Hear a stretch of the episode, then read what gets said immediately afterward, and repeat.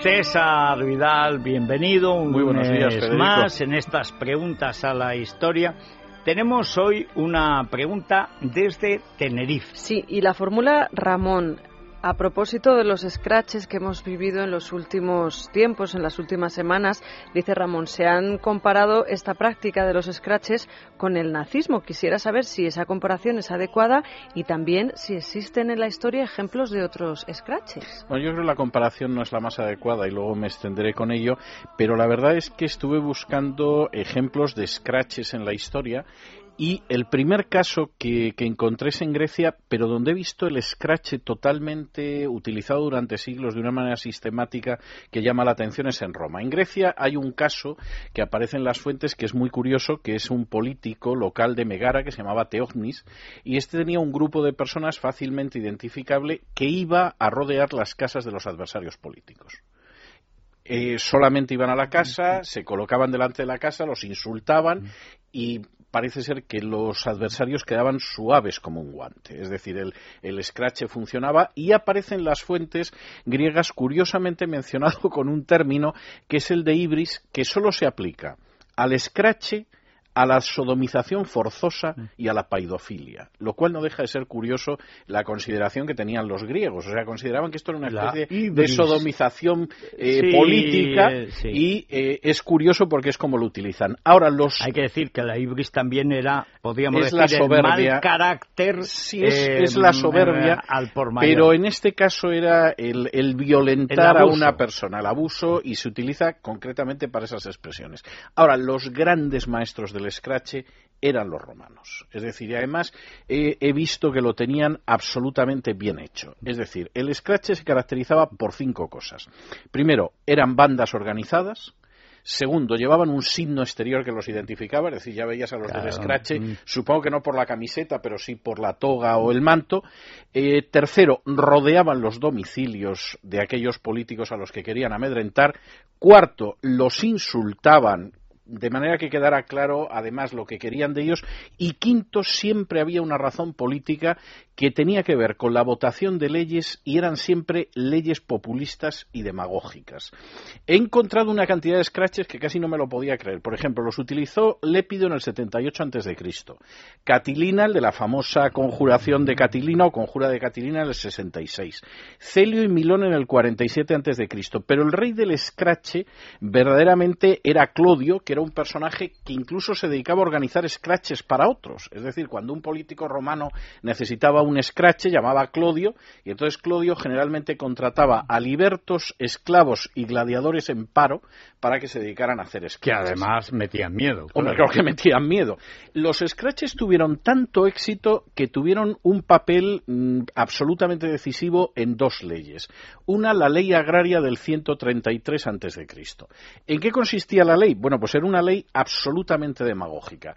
Cualquier finca que tuviera más de 285 hectáreas, el exceso de las 285 hectáreas se quedaba con ello el Estado romano, en ese caso la República, y lo repartía entre la gente de los scratches. Sí. Esto suena muy familiar, Sí, o sea, sí, sí, apoderarse de la Cabra propiedad alta, privada, cabra baja, exactamente, entonces apoderarse, en este caso de la propiedad privada, que era sobre todo la tierra, y evidentemente a partir de ahí hacer demagogia. Y hay otra ley muy interesante del 123 antes de Cristo, que esta es fantástica, porque obligaba a las autoridades romanas a distribuir trigo gratis. Es decir, el inicio del pan y circo, o sea, Bueno, la subvención que- de la época. Que así cayó el imperio. Por supuesto. De hecho, la parte del scratch estaba tan, tan absolutamente bien hecha, es decir, o se recibía tierras o se recibía trigo, que era una forma de subvención en una época en que realmente la moneda no era tan circulante como lo sería hoy en día, que este sistema fue erosionando enormemente la República.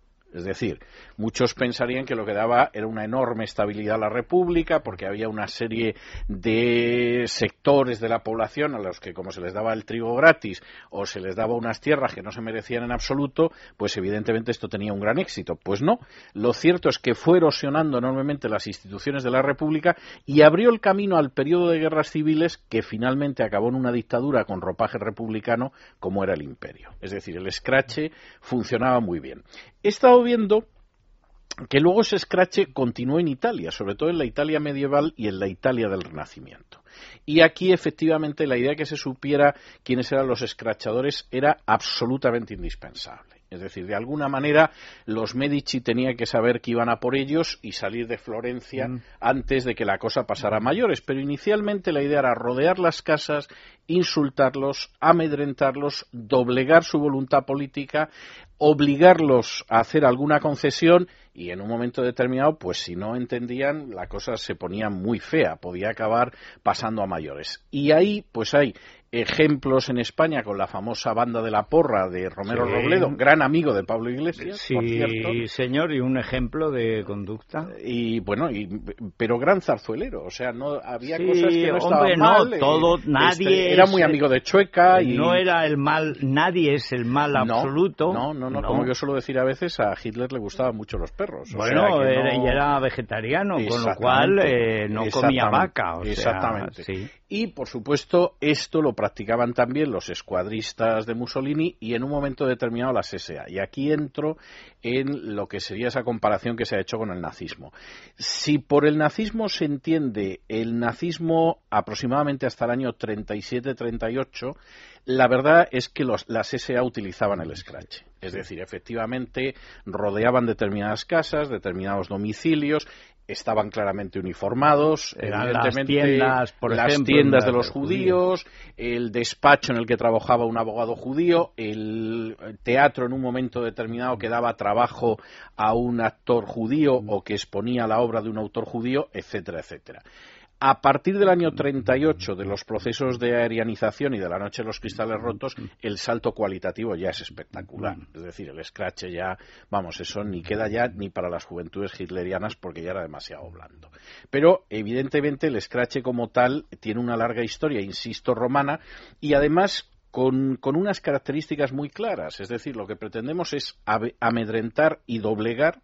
Tiene que quedar muy claro quiénes lo hacemos, porque si no, ¿para qué los amedrentas? claro, porque es un acto de publicidad. Exactamente, y entonces tiene que quedar muy claro quiénes lo hacemos y para qué lo hacemos, y sobre todo, además, las causas históricamente siempre han estado ligadas al populismo y a la demagogia. Y intentando bordear lo que es el peso de las instituciones. Es decir, las instituciones de por sí no van a hacer lo que nosotros queremos, luego lo que vamos a hacer es forzar a aquellos que están en las instituciones para que lo hagan belis nolis, que dirían mm, precisamente los romanos, es decir, quieras o no, quieras. Y en ese sentido es bastante, bastante claro. Lo de la ibris tiene su gracia en el sentido que, como te decía antes, la palabra se utiliza tanto para la violación como el sexo anal impuesto a hombres o a niños o para la paidofilia y también para los scratches lo cual dice bastante de la visión que de los la griegos, visión moral que tenían los, griegos, tenían de este tipo de conductas, ¿no? Es decir, eran unas conductas donde se forzaba a la persona, pero de una manera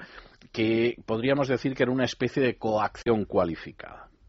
Bueno, el eh, Manganello, que es eh, de Mussolini, la porra famosa, la porra célebre, esta era una herramienta típica porque solía suceder que si llegaban los escuadristas eh, del fascio a rodear la casa por ejemplo, de un socialista, acudieran de la juventud socialistas a defenderlos. Entonces el manganelo era muy útil. Era aporrear a la gente, Aunque en principio la idea era que no hacía ni falta, es decir... Sí, la gente eh, huía. La gente huía o la gente se asustaba, porque cuando te rodean la casa y además ves que es un grupo organizado, que no es cuatro personas que se han reunido en el mercado y que tiene una intención muy clara, eso es mucho más amedrentador. Yo he escogido precisamente mm, como canción una que va en esa línea y que es la primera versión del Giovinezza, que es de 1919.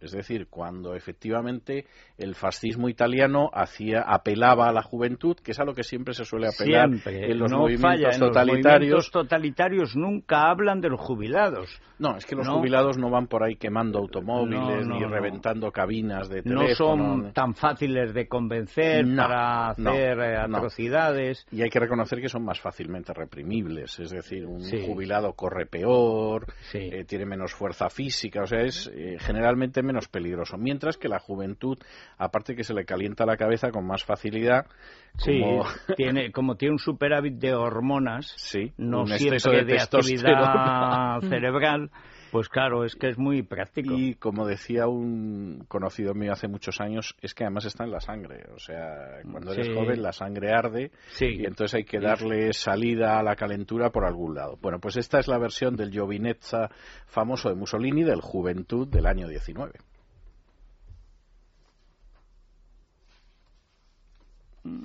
O era.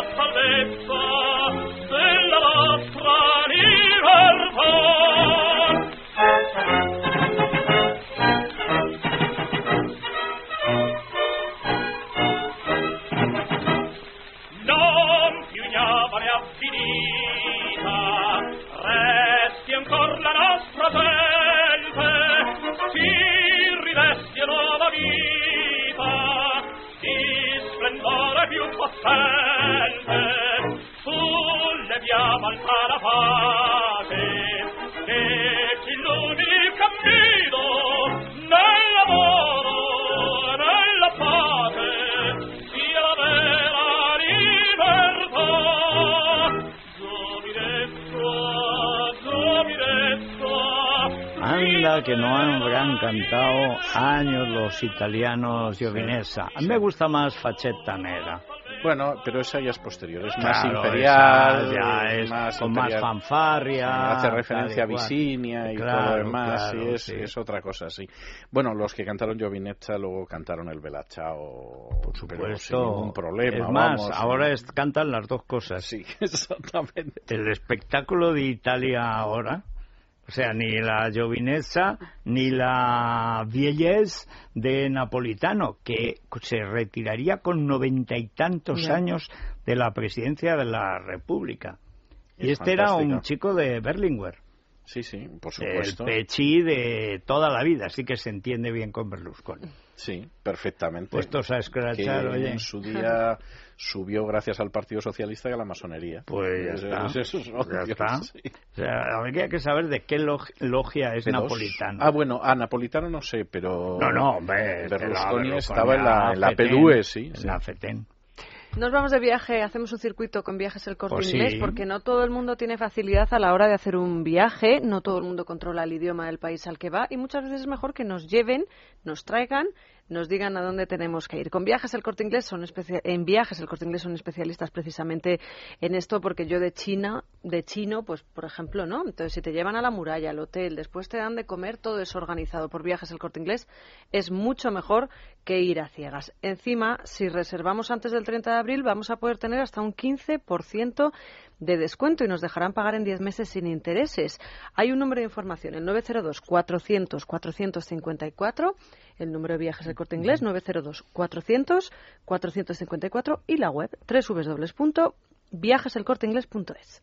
Bueno, una pausa muy breve y llega el doctor de la Morena a contarnos, como todos los años, pero este año va a ser mucho más fuerte porque ha llovido muchísimo y cuando venga el sol, bueno, O sea, esto no va a ser polen, va a ser megapolen, eh, ciripolen, archipolen y toda clase de afecciones para los alérgicos. ¿Y cómo prevenirlas? Eso es. Ahora que todavía no ha llegado la calorina y tal, este es el momento. Pues vamos.